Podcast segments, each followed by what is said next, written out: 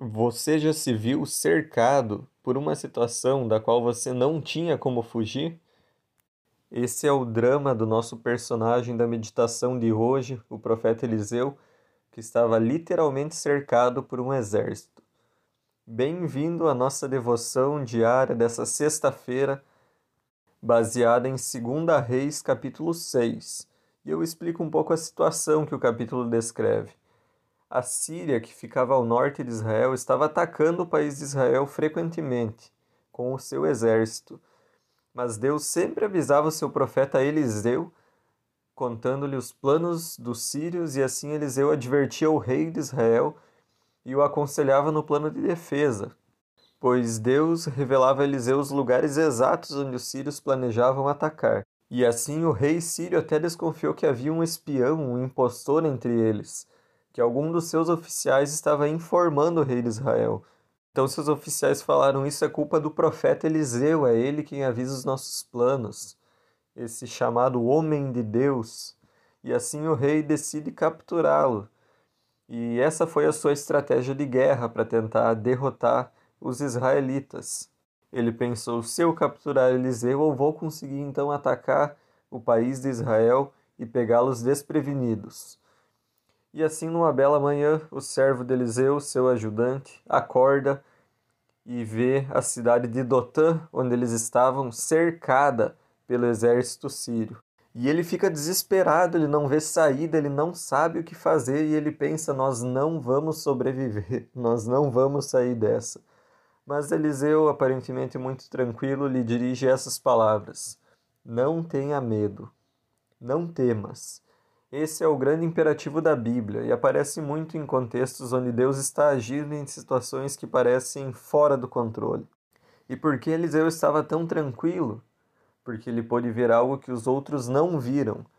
Ele orou para que seu servo visse o mesmo que ele estava enxergando naquele momento. Então o servo viu, em torno da cidade, nas colinas, um exército de Deus, muito maior do que o exército sírio. Se houvesse batalha, a vitória estava com eles, Deus ia derrotar o exército sírio. Deus estava guardando seu profeta. E o desfecho da história é muito bom, é muito interessante. Eliseu ora para que eles fiquem cegos, para que o exército sírio perca a visão, e assim ele fala: Agora eu vou conduzir vocês até a cidade onde o profeta está.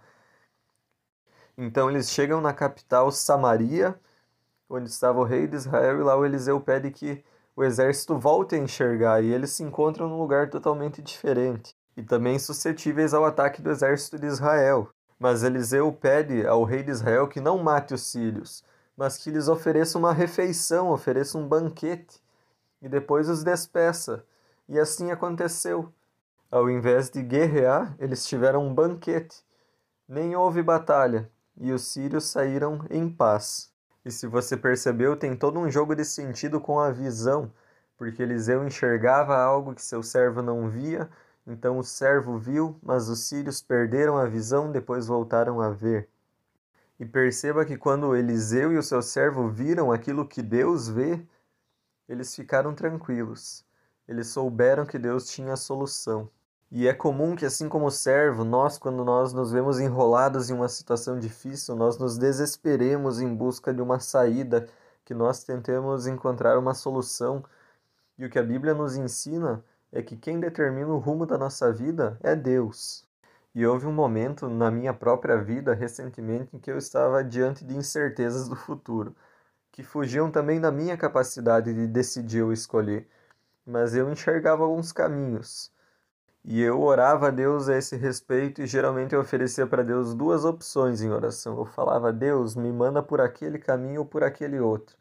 Até que em certo momento eu entendi e falei para Deus: Deus, não existem só essas duas opções. Isso é o que eu posso ver. Mas a tua mente pensa em caminhos, opções e soluções que eu não consigo nem sequer imaginar tu enxergas muito mais longe do que eu, então não me deixa decidir. Eu quero que o Senhor faça as decisões aqui, Pai. E eu vejo que em muitos momentos, se nós enxergássemos aquilo que Deus vê, nós estaríamos tranquilos. E com essa meditação, eu desejo que possamos compreender que o que nós vemos ou podemos pensar é bem limitado E Deus tem as soluções que nós nem sequer pensamos. E que em nossas orações então possamos pedir olhos abertos, pedir que possamos ver com os olhos da fé, possamos ver através da Bíblia, que Deus nos conduza pelos caminhos que Ele enxerga. E eu desejo que Deus te surpreenda com a sua bondade, que Deus te surpreenda com as suas bondosas soluções para a tua vida. Deus abençoe a cada um uma ótima sexta-feira e um abraço do missionário Bruno Hintz, da MEUC, Comunidade Luterana de Joinville.